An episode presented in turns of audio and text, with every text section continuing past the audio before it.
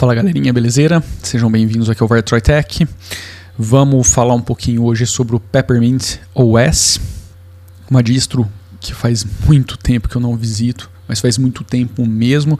Algumas pessoas deixaram aqui no, nos comentários dos vídeos e eu achei bacana é, dar, uma visita, dar uma revisitada na distro, relembrar um pouquinho. Eu tava, fiquei até curioso para saber como que ela estava.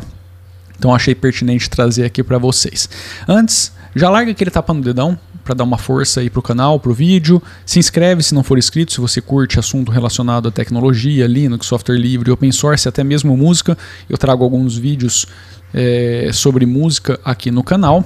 E se você não conhece o projeto Vartroy Music, também procura aí no YouTube Vartroy Music que você vai achar é um canal é, de som autoral, rock and rollzão, som autoral que onde a gente disponibiliza tudo que a gente faz gratuitamente aí no YouTube. A gente também tem um EPzinho que está sendo vendido, chama EP Daydreams, é, dezão, tá? Dezão pacote digital em alta qualidade, você vai encontrar todas as músicas aí também no YouTube disponíveis para download, seja lá o que for, beleza? Então vamos lá, vamos falar um pouquinho sobre o Peppermint, Prometo que serei bem breve nesse episódio. Quero ser realmente bem breve. Não, hoje eu não estou com tanto tempo assim para ficar tagarelando aqui, é, porque além disso ainda tenho que editar esse treco aqui. Então vamos lá. Bom, o Peppermint ele é de fato uma distro bem leve, tá? Mas bem leve mesmo. Eu acho que o foco aqui, eu não diria que para pessoas que têm um hardware datado, não apenas, tá? Tem, tem gente que tem um hardware mais datado e talvez ele seja uma opção bem bacana. Mas também para quem não quer essa frescuraiada de efeito de desktop e quer deixar ele pronto para você utilizar no que realmente importa, que são os aplicativos que vão consumir aí os recursos. Então, assim, ele é um, um sistema que eu acho que tem essa pegada. Qual que é a coisa, assim, a forma mais simples de resumir o Peppermint? tá? Para você que não entende muita coisa ou quer ter assim uma nota rápida. Velho, ele é uma mistura de Ubuntu com Linux Mint e, uma, e um tema completamente diferente. Tá? Ele é basicamente isso. Os caras pegaram vários elementos ali do Ubuntu. Ubuntu eu digo do Ubuntu, né? Ubuntu com XFCE, porque essa distro utiliza o XFCE e o Mint com o XFCE. Então é meio que uma junção ali dos dois e com um tema bem diferentão, tá? Uh, o que que, o que que sai legal dessa junção? Por exemplo, o gerenciador de arquivos do XFCE. Para quem já utilizou o Plasma, o Dolphin no Plasma ou até mesmo o Files do Gnome, que ultimamente vem recebendo bastante aprimoramentos. Utilizou também o Nimo. Sabe que assim, o gerenciador de arquivos do XFCE não é lá o melhor dos mundos. Então, por exemplo, aqui os caras têm o XFCE, só que com o gestor de, de, de arquivos do Mint, que é o Nimo. Pô, isso é massa. Nem no Mint XFCE você tem o Nimo como gerenciador de arquivos padrão. Então é, é, um, é, um, é uma puta de uma sacada, entendeu? E assim, cara, tá compatível com a leveza do sistema.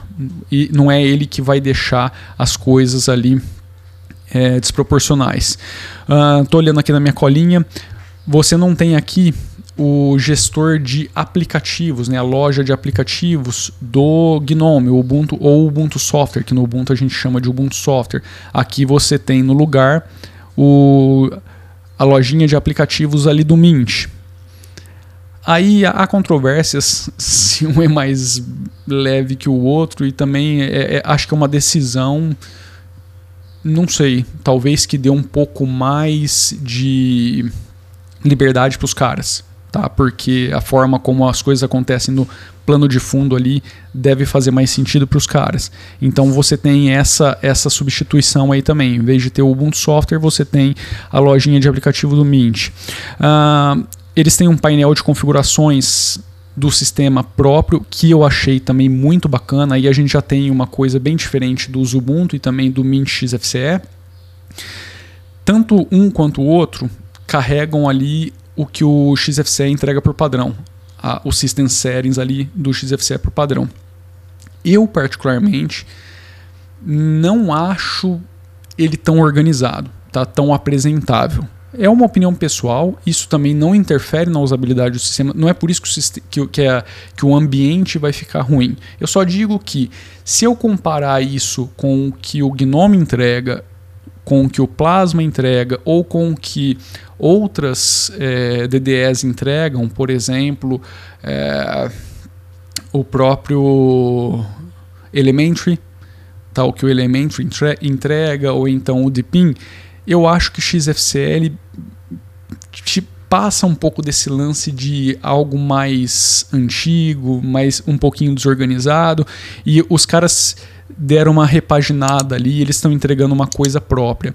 Eu achei bacana. Tá? Não é o melhor dos mundos, mas cara, é, tá muito mais apresentável, mais organizado do que o padrão do XFCE, na minha opinião. Então eu achei bem bacana a forma como eles entregam ali o, o System Settings para o usuário.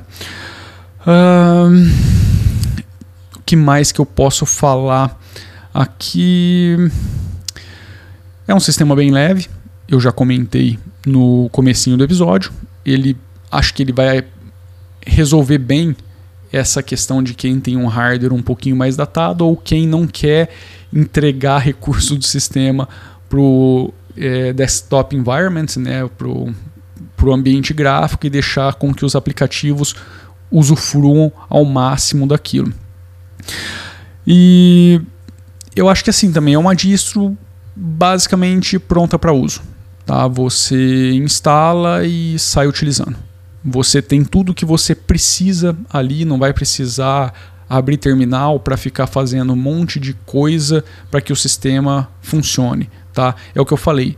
É uma junção de dois mundos bem maduros, Ubuntu e Mint. Então você pega o que os caras consideraram de melhor desses dois, juntaram e estão te entregando com algumas pequenas customizações aqui e ali, algo mais particular dos caras, né? Eles estão juntando e estão te entregando. Meu, o que, que eu não curti nesse sistema?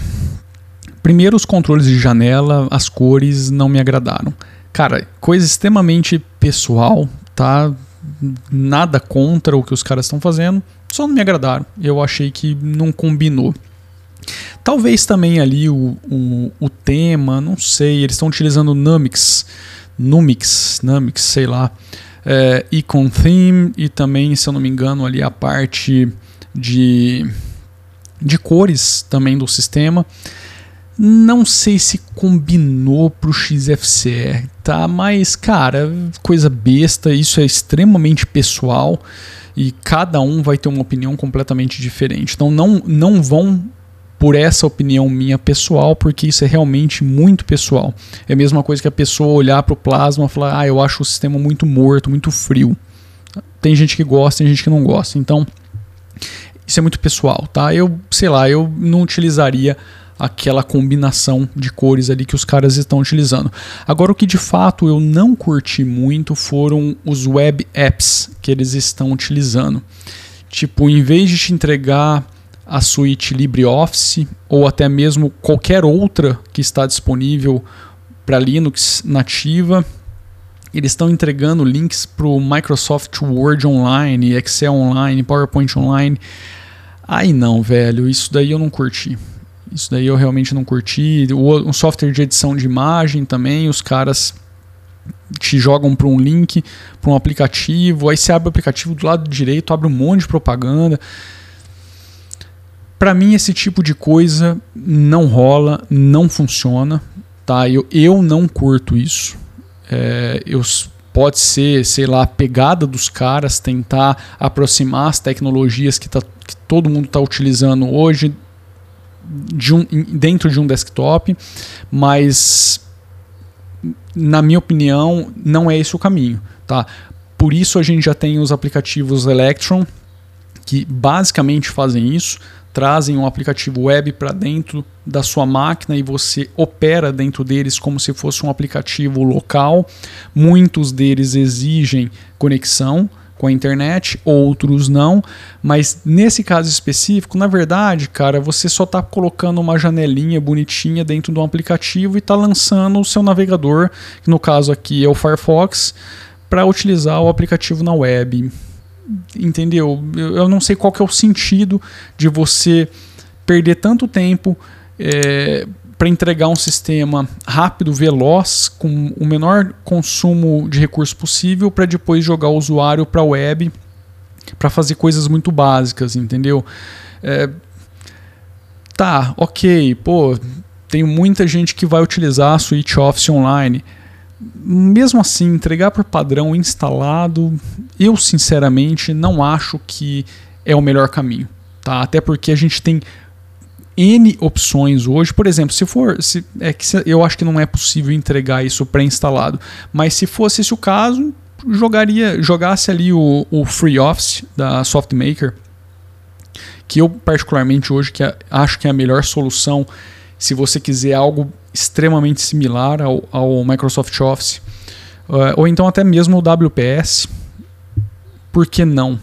Um link se o, se o lance for leveza, então entrega ali o, o AB, World, AB Word e. Putz, esqueci o nome lá do software de planilha. Se for para o lance ser realmente enxuto, entendeu? Pelo menos dá opção para o cara fazer o que ele precisa fazer local e se ele precisar extrapolar isso, utilizar uma ferramenta online, que, que faça, entendeu? Ah, tá, o, o lance é o, é o aplicativozinho ali, o ICE, para você criar esses tipos de coisa sem ser com Chrome, beleza, entrega pré-instalado, mas esse monte de web app, isso pode causar uma impressão muito ruim para quem está utilizando. Imagine que a pessoa vai fazer um teste com o sistema, ela não está online, pô, é página quebrada para tudo que ela vai tentar utilizar, que está sendo apresentado como um aplicativo de desktop. Eu já não acho legal, eu realmente não acho legal mesmo. Se você estivesse falando de um Chromebook, beleza, porque para você começar a fazer a brincadeira toda, a, a intenção é que você esteja online, esteja conectado. Agora, sei lá, um desktop Linux, para mim ainda não chegou esse momento onde eu falo, pô, faz realmente muito sentido boa parte aqui do desktop ser web app. Hoje, para mim, não, não faz muito sentido, tá? Em, em sumo, eu acho que é uma distro massa, achei bacana, principalmente por conta do gestor de arquivos, da substituição que os caras fizeram, foi muito inteligente. Aquilo ali é, é um pequeno detalhe que para muita, mas para muita gente, principalmente as pessoas que estão começando, aquilo ali vai fazer muita diferença, porque o gestor de aplicativos, do gestor de arquivos Nimo, está anos luz à frente do gestor de arquivos do XFCE. Sinto muito, mas está.